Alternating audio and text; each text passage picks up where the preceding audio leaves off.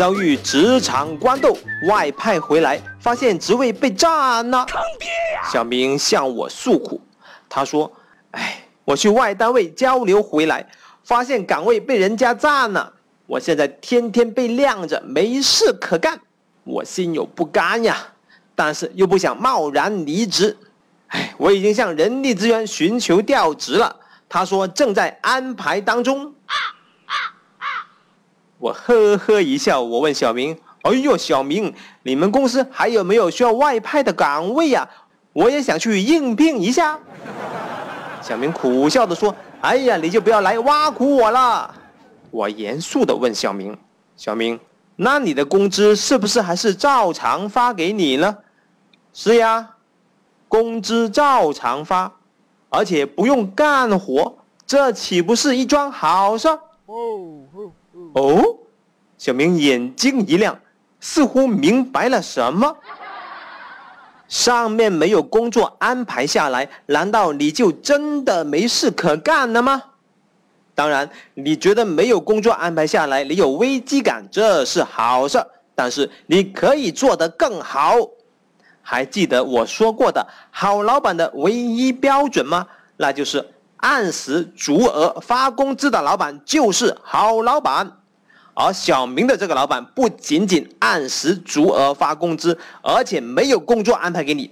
小明的工作时间可以自由支配，这叫什么情况？这叫做人品大爆发。其实呢，有追求的人是从来不会觉得没事可干的。比方说，我就从来不会觉得自己没事可干，我觉得自己非常缺时间。呃，不过呢，其实我缺的并不是时间，我缺的是钱。妈，每一个人都需要有自己的人生规划和职业规划。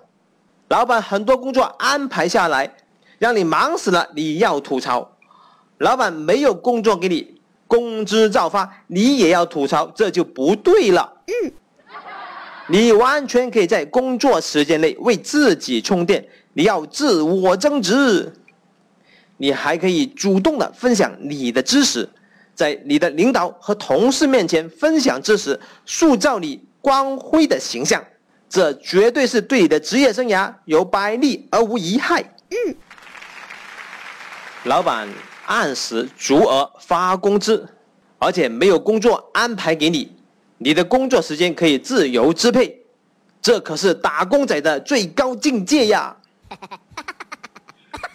小明的职位被占了，是由于职场官斗导致的。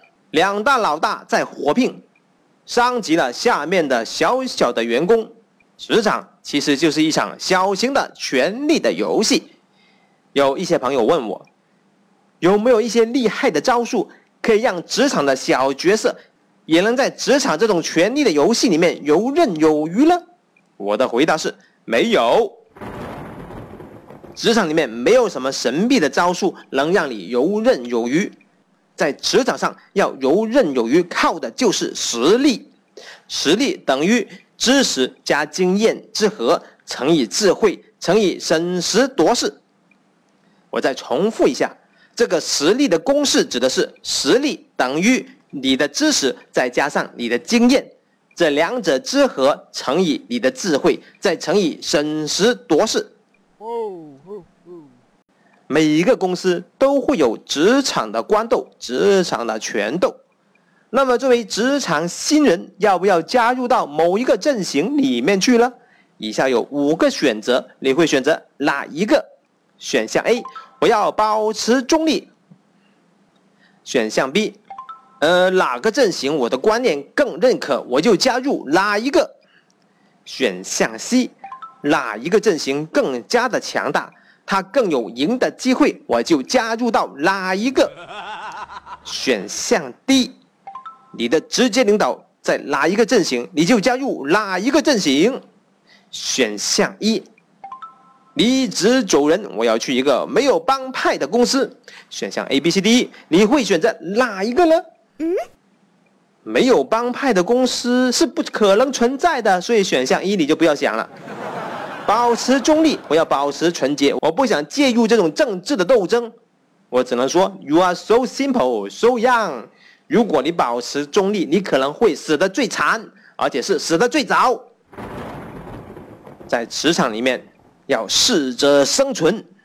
我给你的建议，那就是选择第四个选择：你的直接领导在哪个阵型，你就加入到哪一个阵型。在实际工作中，你的直接领导对你的影响是最大的，你是一定不能跟你的直接领导对着干的。不管你喜欢还是不喜欢，你都需要加入你的直接领导的那一个阵型。妈，那小明现在应该怎么办呢？他外派回来，由于职场官斗，他的岗位被人家占了，现在没事可干。小明需要蓄势待发。他可以充分的利用这段可支配的工作时间，尽快的充电增值。嗯，同时他要偷偷的去搞清楚官斗的情况，各方的势力、利益以及胜面都要搞清楚，还要看清楚幕后玩家是谁，真正的大 boss 是谁，然后结合自己的人生规划以及职业规划，思考下一步怎样做。在时机成熟的时候，小明就可以出手了。他可以选择跳槽高就，或者是加入到某一个阵型，给对手阵型致命一击，或者是帮助幕后玩家推动这个游戏，让幕后玩家觉得你很有利用价值。哦，问题来了，这个幕后玩家是谁？嗯，公司几个老大们斗来斗去。难道公司的老板就不知道吗？他肯定是知道的。这个公司老板就是幕后玩家，这个权力的游戏就是他设计的。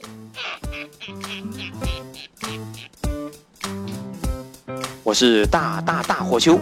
如果有一天你遇到了职场官斗，你的岗位被人家占了，没事可干，但是工资照发，你应该怎么办呢？那我就要恭喜你了，你就是人品大爆发。你要好好的充分利用这段时间干点事情。